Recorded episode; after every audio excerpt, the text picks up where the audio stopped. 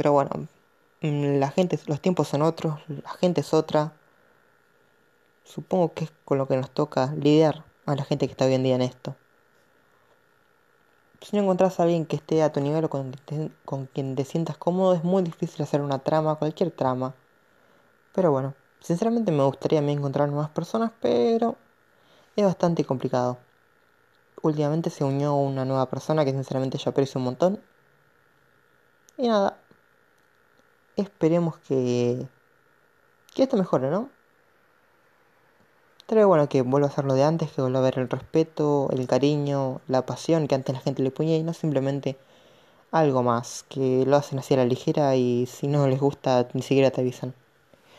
Pero bueno, este fue el podcast de hoy, espero que os haya gustado mucho, espero puedan, si les gustó compártanlo, sería de gran ayuda y nada, nos estamos viendo. Goodbye muchachos y recuerden que todos los sábados, si Anchor no me jode, voy a intentar subir un podcast. Goodbye. Ah, por cierto, síganme en mi próximo canal de YouTube. Próximo podcast voy a dejar el nombre. Va a estar bueno. Bienvenidos a la Forja de Piltover un día más. El lugar donde no tenemos mucho guion, pero sí tenemos mucha pasión. Y sin mucho guion me refiero a que tenemos enfrente una hoja con tres o cuatro palabras anotadas en fin, detalles. Hoy vamos a hablar de dos temas bastante interesantes. El primero, aprovechando las fechas que tenemos, cómo se viene la secuela de las sofás, vamos a hablar de Minecraft Story Mode. Bueno, no, obviamente vamos a hablar de The Last of el 1, porque el 2 no salió. Y tampoco creo que lo juegue mucho tiempo porque no tengo consola de nueva generación. Ni tampoco tendría dinero para comprarlo, ni un buen PC si llegaría a salir en PC. Detalles. Igualmente, ese va a ser el primer tema. Y el segundo tema es uno más complicado, digamos. No voy a hablar, no voy a dar muchos detalles. Voy a dejar que ustedes prosigan y lo averigüen. Es un tema que no a todos les gusta, no todos están como en este mundo y no es tan extendido para todos porque esta vez nos vamos a alejar un poco del área de la animación, como ya siempre, como dije en el primer podcast, pero es algo que sinceramente quería hablar hace muchísimo tiempo con alguien, nunca pude y teniendo el podcast creo que es mi oportunidad para expresarme bien. Pero bueno, vamos a ir paso por paso, primero el tema, el primer tema mejor dicho. Vamos con The Last of Us. Dudo que en este punto alguien no sepa de qué se trata de Last of Us, pero bueno, Supongamos que alguien no está enterado de qué es, entonces voy a dar una vista general del juego. The Last of Us es un juego de acción y aventura en tercera persona donde controlamos a un personaje llamado Joel o Joel para los amigos en un mundo post-apocalíptico lleno de infectados, los cuales se dividen en tres o cuatro. Bueno, se dividen en cuatro técnicamente, pero para mí son tres. Eh, pero nacen por un hongo o algo así, no sé, tampoco estaba muy enterado de la historia. Quiero decir que acá en adelante van a ver un par de spoilers acerca de escenas que me gustaron porque quiero dar mi opinión sobre el juego, que ya de por sí ya digo es un 10 de 10 absoluto, y contar mi experiencia a lo largo del mismo. Voy a tratar de minimizar todos los spoilers, pero alguno va a haber seguramente. El principio que se nos presenta ese videojuego es simplemente hermoso. Apocalípticamente hermoso. Caóticamente hermoso, pero hermoso pasan muchas cosas en un muy corto tiempo atrás. Podemos, nos da la sensación de cómo la calma se puede terminar, la calma de toda una ciudad o de un país se puede terminar en un segundo si algo sale mal.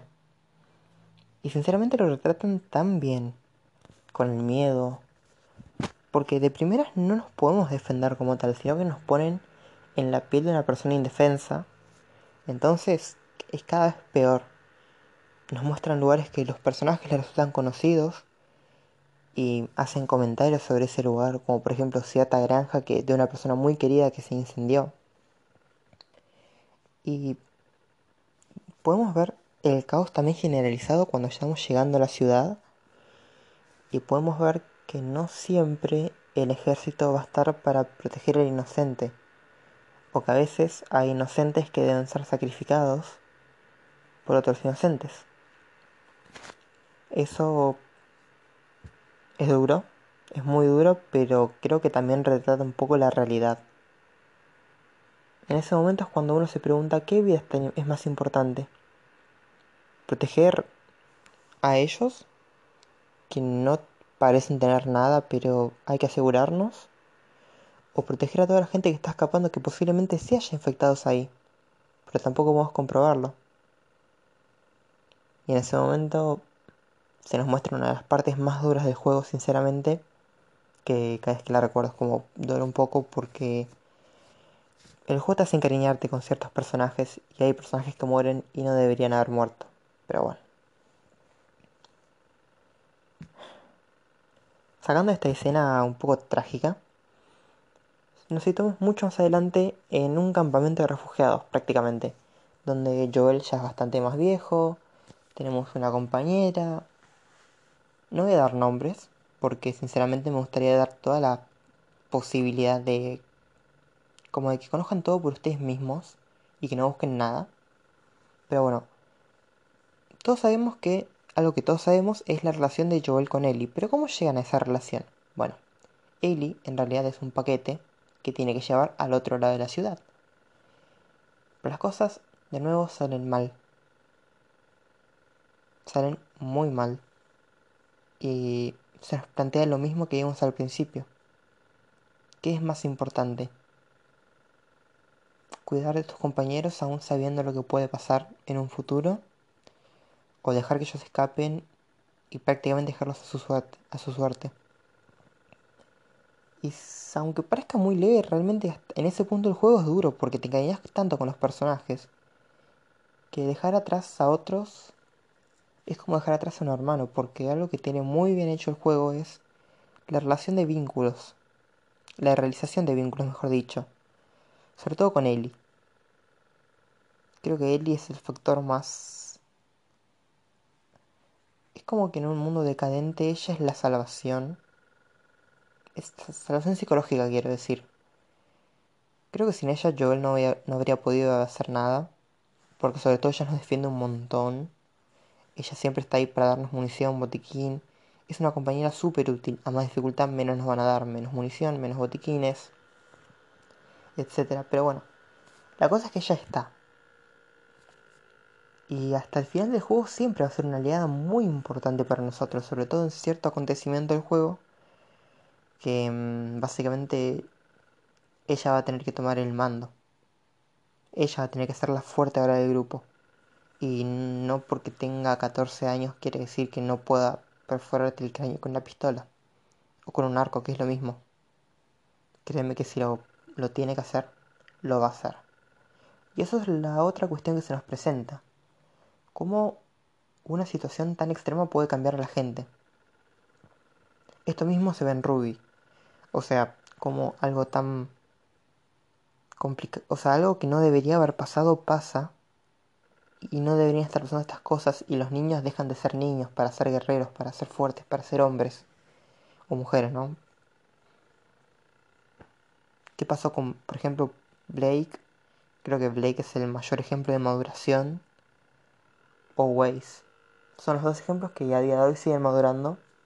Eso ya lo voy a hablar en otro podcast, pero bueno. Básicamente pasaron de ser niñas, adolescentes, a ver un mundo lleno de crueldad que no debería haber un adolescente, sinceramente. Y ahora que lo estoy pensando, es también un poco parecido a lo que pasa en otras partes del mundo, que mandan a niños a pelear, que los niños tienen que pelear por su alimento, o por el agua misma, o tienen que escapar todo el tiempo de algún ataque terrorista, bombas. Y es triste, pero es lo que pasa, y creo que el juego quiso tomar también esa parte, ese recorte, ponerlo ahí y decir, miren, esto pasa. Aunque esté en un juego, esto está pasando en la vida real. Pero poco seguramente se pusieron a pensarlo. Bueno, siguiendo con el juego, hablando un poco más dentro del gameplay y no tanto yéndome a los significados. El juego la verdad que es bastante muy dinámico. Cuando hay que ser sigiloso, ponen todas las herramientas para que lo seas. Y cuando no hay que ser sigiloso y cagar tiros, te vas a tener que cagar a tiros. No piensen que es un juego fácil por ser un shooter. De hecho es bastante complicado y es fácil que muramos por no ver algún oponente. Pero el oído potente, digamos, de Joel es una herramienta muy útil tanto para el sigilo como para el no sigilo, porque podemos escuchar por dónde vienen los enemigos, em, de dónde vienen los disparos, si están moviendo. Y además podemos usar elementos del entorno para distraerlos, como botellas y ladrillos. Y disponemos de un arsenal bastante grande. No disponemos de, no sé, solamente una pistola y una metralleta, no. Que de hecho creo que no disponemos de una metralleta, yo no me acuerdo de disponer de una. O creo más adelante en el juego, pero bueno, no es la cosa. Pero disponemos de varios tipos de pistolas, em, rifles de francotirador, rifles de caza. Y todos son muy útiles, sumado a la creación de objetos que nos permite hacer bombas, trampas, botiquines mismos. El juego tiene mucho. Te dice, defendete como puedas. Ellos te dan los objetos. Vos tenés que sobrevivir con esos objetos, ya que si tienen mucha parte de supervivencia. Y el factor exploración está muy bien integrado también porque podemos acceder a zonas que de otra forma no accederíamos. Tanto así como, por ejemplo, puertas secretas para ir a bancos, para bancos de trabajo, quiero decir, para mejorar armas, en lugares donde hay piezas, lugares donde hay, bueno, no hay de todo, botiquines, munición, y todo tiene sentido donde están, no es que vas a encontrar, qué sé yo, munición de AK-47 en jardín infantil, no, vas a encontrar, por ejemplo, en un jardín alcohol, trapo, tijeras, y todo eso después se van a convertir en en distintas partes, digamos, para crear tus objetos, como bombas, cuchillos, que los cuchillos son un factor importante para los, los clickers. Porque sí, en un mundo post-apocalíptico no solo hay que preocuparse por la gente que quiere tus recursos, sino que también hay monstruos, al menos en este mundo. Bueno, en nuestro mundo también hay monstruos, no de la manera literal, otro tipo de monstruos, pero bueno, creo que se entiende. Hablando un poco más de los enemigos, que es la parte más interesante, tenemos distintos tipos de enemigos. Tenemos personas comunes, que pueden o no ser infectadas, no importa, los cuales son mayormente bandidos, que van a atacar cuerpo a cuerpo o con armas de fuego, pero si los desarmamos no van a tener de otra que o atacarnos cuerpo a cuerpo o defenderse con los puños. Perdón, digo, o escapar. Bueno, aunque también pueden defenderse con los puños o pueden agarrar objetos del entorno y tirártelos literalmente y está muy bueno eso. La inteligencia artificial está muy bien hecha. Eso no lo voy a negar. Pero el enemigo que nos más nos preocupa son los otros tres tipos. Los infectados, porque no son zombies, son infectados. El primer tipo son los corredores, que corren no son nada más que humanos que corren rápido y pegan fuerte. Y sinceramente podemos fácilmente dispararse en la cabeza y acabar con ellos. El segundo tipo son los chasqueadores o clickers, que hacen un ruido particular, es como un... o algo así. Bueno, no es así exactamente, pero si escuchas un sonido como un chasquido, por esos chasqueadores, agacha la cabeza Móvete despacio y escucha bien, porque esos tienen oído súper desarrollado y te matan de un golpe. Si te agarran atrás, te muerden el cuello y se acabó. La forma más rápida de matarlos es acercarte por atrás sigilosamente y clavarles una daga. Las dagas, obviamente, no son eternas, sino se rompen y cada clicker es un enemigo muerto. Pero ojo, las dagas también no sirven para abrir puertas, eh, o sea que tenemos que elegir entre guardarnos una daga para matar a un chasqueador o guardarnos una daga para abrir una puerta futura. Y créanme que ambas opciones son muy útiles. La forma también de esquivarlos, porque no hay que pelearse así con ellos, es tirar un ladrillo o una botella. Las botellas las escuchan más lejos, entonces ellos se van para ese lado. Y el tercer enemigo, que es el más fuerte y el que más me, más, más me preocupa, en tu momento de arranque no me arrancaba, es el Boomer, creo que se decía, o Gordon Flom. Yo prefiero decirle Gordon Flom y no Boomer. Pero bueno, que son chasqueadores acorazados. No ven, escuchan, pero son increíblemente fuertes. Insta-kill, literalmente. O sea, si te acercan, moriste porque te van a arrancar la mandíbula. También pueden tirar bolas de ácido que dejan como un... Bueno, mejor dicho, de esporas. Y estas hacen daño en el área que cayeron y es un área grande. Y para vencerlos hay que destruir unos sacos que no se destruyen fácil. Y también luego dispararle y ahí técnicamente habría muerto, pero bueno, hasta que lo mataste, gastaste todas tus balas de escopeta y posiblemente todo tu lanzallamas. Y hablando de cosas molestas, el juego no lo es para nada. Hay niveles que son un poco más frustrantes que otros, pero no hay nada imposible. Y creo que el único nivel, los únicos dos niveles, mejor dicho, que se me hicieron alguna dificultad fue el nivel de que estás bajo el agua, que tenés que moverte por todo un edificio oscuro, que sinceramente es muy fácil perderse, pero tenés que mover por todo un edificio oscuro lleno de agua que tenés que pasar por abajo, por arriba, y encender unos generadores y eso trae chasqueadores y bueno, acaba mal eso. Así que siempre va a tener la opción de pelear o correr, pero no siempre, o sea, va a tener la opción siempre. Pero si no la ejecutas bien, la única opción que queda siempre es pelear. Y el segundo nivel es el final, que tampoco lo voy a hablar mucho porque, bueno, quiero que lo experimenten ustedes mismos. Que es, eh, bueno, es bastante complicado porque ya no podemos defendernos. Pero está bueno, vale la pena. Y ese básicamente el cierre del juego. Y también aparte de revelaciones. Muchas revelaciones. Bueno, de hecho, una sola, pero una gran revelación. Creo que se entiende. Y creo que dije como 10 veces revelaciones. Revelaciones, chicos. Ya para ir cerrando voy a hablar sobre el desarrollo del juego y las visuales. O sea, los, los fondos, los escenarios. Dentro del desarrollo del juego vamos a encontrar muchos compañeros que nos van a ayudar o que nos van a traicionar. Porque sí, la gente sigue siendo mala. Y hay una escena muy fuerte con Ellie. Que es más fuerte por lo que podría ser que por lo que fue. Que los que jugaron creo que se entiende el nivel de la nieve. Al final. Pero sinceramente haces muy bien para. Hacen muy bien como para que te sientas atraído hacia los personajes. No como Stardew Valley no tiene el mismo sentimiento, obviamente. Pero sí, es bastante copado. Porque decís, puta, este personaje me empezó cayendo horrible y me terminó cayendo genial. Como es el caso de Sam. Mm, no hay muchos, pero los que hay están muy bien instaurados. Sam, eh, también los tipos de la nieve. Y creo que no estoy viendo ninguno más, excepto el del principio. Sí, y me acuerdo también del gordito que se parece a. que ahora lo pienso, que se parece a Caustic, el de Apex. Pero bueno, es un cago de risa también. y lo que es animaciones cinemáticas está muy bien, pero lo que es dentro del juego, lo que son las visuales, son jodidamente geniales, porque nos muestra también que el humano no es imprescindible para la naturaleza la naturaleza siempre va a tomar lo que es suyo de alguna u otra forma mientras nosotros no estemos.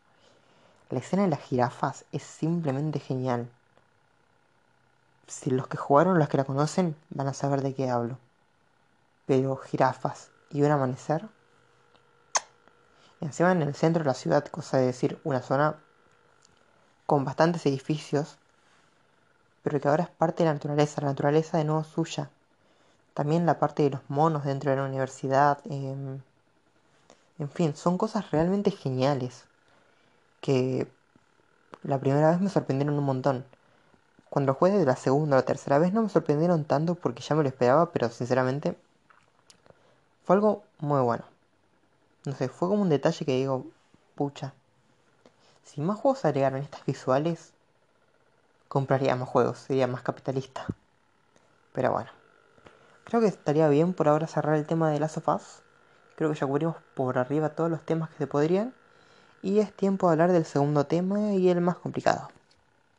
Ahora, el siguiente tema cuando lo escuchen, quiero que ustedes digan si cierran el podcast acá o si lo continúan. Porque de nuevo, no es un tema que abarque a todo el mundo, que le interesa a todo el mundo.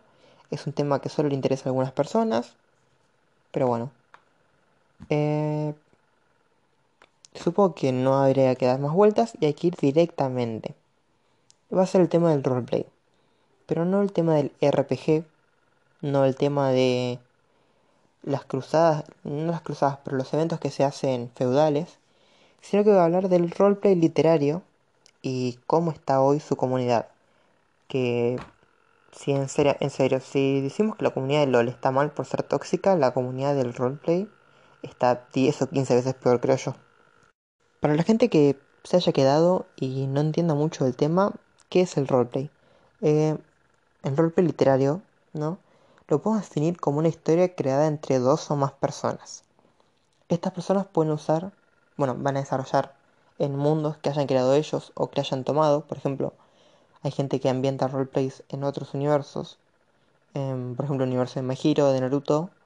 O gente que crea sus propios universos, como yo creé el universo de Renegades. O mm, el universo de Elementia. ¿O qué otro más creé? No, creo que serían los dos más importantes que todavía no terminé de desarrollar. Pero bueno. Y estos, estas personas, los usuarios, van a usar personajes, sino que chiste, que pueden haber sido creados por ellos, los cuales se llaman OGs, que es la abreviación de Original Characters, o personalidades de la vida real o personajes de otra persona. Por ejemplo, no sé, alguien que usa Sonic, eh, Midoriya, a Bakugo, a Naruto, a Sakura, a Kakashi, etcétera, etcétera, etcétera, etcétera, etcétera, y un largo etcétera que se aplica en todos los lugares donde haya un personaje conocido. O sea, puede haber roles de, no sé, del Rayo McQueen, qué sé yo. Bueno. Yo estoy hablando de una posición de una persona con experiencia, una persona que ya tiene unos 4 o 5 años en el tema. Empecé en Google Plus. Em, ahí conocí un montón de gente, amigos que tengo hoy en día. De hecho, ahí conocí a mi pareja. Y bueno. Eh, antes de la comunidad, voy a hablar de lo que eran los precedentes. El roleplay siempre es en Facebook o en foros. En foros yo nunca me animé a entrar y en Facebook lo intenté y no me salió. No, no sé, me costó mucho encontrar comunidades y sinceramente no me gustó. Pero bueno, yo vengo de la época de, oro. Yo empecé por moda, pero al final me quedé porque me gustó. Y sinceramente en ese tiempo em, era patear una piedra y encontrar miles de tipos. Eh, me acuerdo que estaba muy en auge el Lemon, que vendría siendo el rol más erótico, las historias más eróticas, contenido más 18, todo eso. Y me acuerdo que había una buena comunidad. El ambiente ya de por sí era bastante malo con otras personas, porque dentro de los que son los usuarios, em, no había de los usuarios que hacían, que desarrollaban la actividad, no había gran problema, más que nada algún insulto de algo que no les haya gustado, pero dentro de todo estaba bien. Eh, se lo sacaba de la comunidad y ya estaba. Y no había más problema. Eh, me acuerdo yo era moderador de varias comunidades. Y me ha tocado, me ha tocado bañar un montón de cosas por varios días. Por meses incluso, pero bueno. Pero la cuestión era la gente que no estaba muy familiarizada con el tema, que básicamente nos llamaba de todo. Em, muchas veces se veían gente que entraba simplemente para insultarnos y los moderadores los sacaban, pero volvían más gente y bueno, realmente en un punto cansaba y ya los dejábamos y los ignorábamos. Borrábamos comentarios de publicaciones y bueno, que digan lo que quieran. De hecho era nada más bloquearlos y ya no podían comentar más. Em, me acuerdo que siempre nos decían autistas. ¿Qué, las, tres cosas que más nos decían eran autistas, eh, asociales y y no me acuerdo que más había lo que también decían mucho. Pero bueno. Que sinceramente, eh, una persona social es una persona con un trastorno psicológico que no puede, no puede acercarse a la sociedad. Y el autismo tiene algo parecido, pero mm, realmente no lo consideraría yo un insulto. Es como que te digan down. Son condiciones de las cuales no nos tenemos que reír porque, primero, las personas autistas no son diferentes a nosotros ninguna persona es diferente a nosotros, tienen otras capacidades, pero es como algo que siempre digo yo. Es una frase que escuché hace un montón y me quedó, que supuestamente creo que se la atribuye a Einstein, pero nada que ver, pero bueno, que es, si juzgas a un pez por su habilidad de subir los árboles, va a pensar que es un idiota. Y quieres que no tiene sentido, aunque haya peces que puedan hacerlo, son algunos peces los que pueden hacerlo. Si, si jugamos a un mono por su habilidad de hacer un filet a la ñomiñón, o como se diga, y el mono nunca cocinó en su vida, es lo mismo si jugamos, si pudieran entendernos, ¿no? Si jugamos a un rinoceronte por su habilidad de armar rompecabezas. No se puede, no todos tenemos las mismas capacidades, pero bueno. Y teniendo una persona con TGD, un grado de autismo cerca de la familia, puedo decir que son personas realmente inteligentes, que quizás no tienen toda su atención centrada o que buscan más hacer actividades por su cuenta. Pero bueno, sinceramente, es un tratamiento, con un tratamiento básicamente se puede hacer que esa persona se integre más a actividades grupales. Y de nuevo, no es un insulto porque las personas autistas son realmente inteligentes. Y es como de nuevo, las personas down son personas diferentes, pero no por eso son más bajos que vos. He conocido personas con síndrome de Down que... o sea, que me sorprendió porque ya tenía un concepto, pero cuando tenés una persona cerca o enfrente, te das cuenta de otra cosa, que nada que ver lo que pensabas. Saliendo de ese tema, em, la comunidad era bastante sana, dentro de todo. No había mayor problema y sinceramente em, era bastante fácil conseguir una persona, un partner. No un partner de YouTube, eso no nos daban. Pero si nos hubieran dado, me habría dado la buena vida. Pero bueno, em, estaba lindo en ese momento. ¿Qué pasó? Google Plus empezó a decaer, Facebook empezó a cerrar perfiles, en Twitter ni idea. Luego en Amino, bueno, en Amino las cosas siempre estuvieron medio complicadas con el tema de que Amino no permite imágenes más 18 y los moderadores, los moderadores ahí sí son bastante más severos. Pero bueno, cuando empezó la época de, de decadencia de Google Plus fuerte, que si bien venía mal, fue a peor Em, ya no era lo mismo, porque mucha gente se iba a otros lugares y empezaron a quedar vacías las comunidades y sinceramente cuando entrabas y veías que había una publicación, la última publicación era de hace tres semanas, era como que dolía un poco porque decías, mierda. Yo vi esta publicación cuando salió y nadie más publicó a partir de ese momento. Pero tampoco estaba tan mal porque la gente que todavía estaba era muy buena. O no muy buena, sino relativamente buena yo me quedé, me quedé hasta los últimos días, hasta el 2 de... 2 de abril puede ser. Que se cerró. No, 2 de abril no. ¿Cuándo se cerró? Efectivamente, lo acabo de buscar y sinceramente me dolió tener la noticia. Pero cerró el 2 de abril de 2019. Un día que todos recordamos. Que sinceramente yo puse la última publicación. Despidiéndome. Tuve un montón de más unos y toda la gente se despedía, era súper triste, parecía el Titanic. Pero bueno. Yo todavía me hablo con gente de Google Plus, de hecho la persona con la que mi pareja, digamos, la conocí en Google Plus. Y muchos amigos también de ahí, sinceramente, y ahí hoy me sigo hablando con bastantes. Pero no está tan mal. Muchas veces juego con algunos, al League of Legends. O sea, quedó una buena cosa de Google Plus. Pero bueno, la cuestión es que cuando empezó la decadencia, la gente se empezó a ir a Mewe. Yo digo, bueno, voy a Mewe.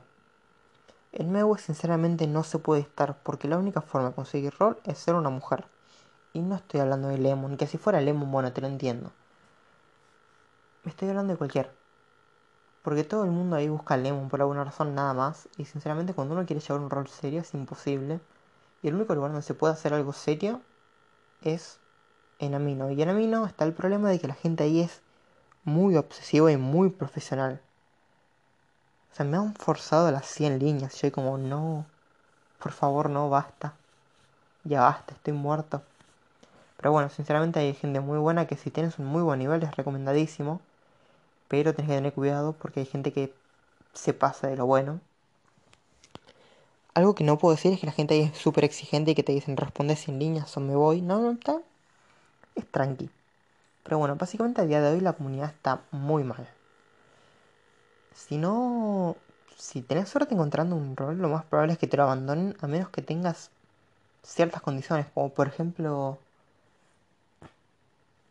tratar a los jugadores como objetos. Eh, no voy a decir las palabras que se usan acá porque creo que me van a bañar el podcast. Pero son palabras como prosti y la otra como fuerte. Em, lo que se le decía saco de cemento. Creo que se entiende dónde hay que cortar la palabra. Cemento, ¿no? To, sacamos el to. Em, bueno, de hecho, es como que. No sé si vendría siendo porque. No sé por qué es donde quedó la caballerosidad de pedir, de pedir algo de manera amable.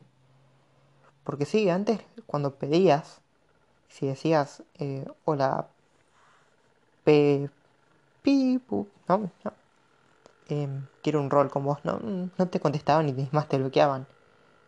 Y antes era más un, bueno, buenas tardes, mm, usuaria, me gustaría ver si podemos llevar una trama, no sé qué le parece, esta es la idea, usted me dirá.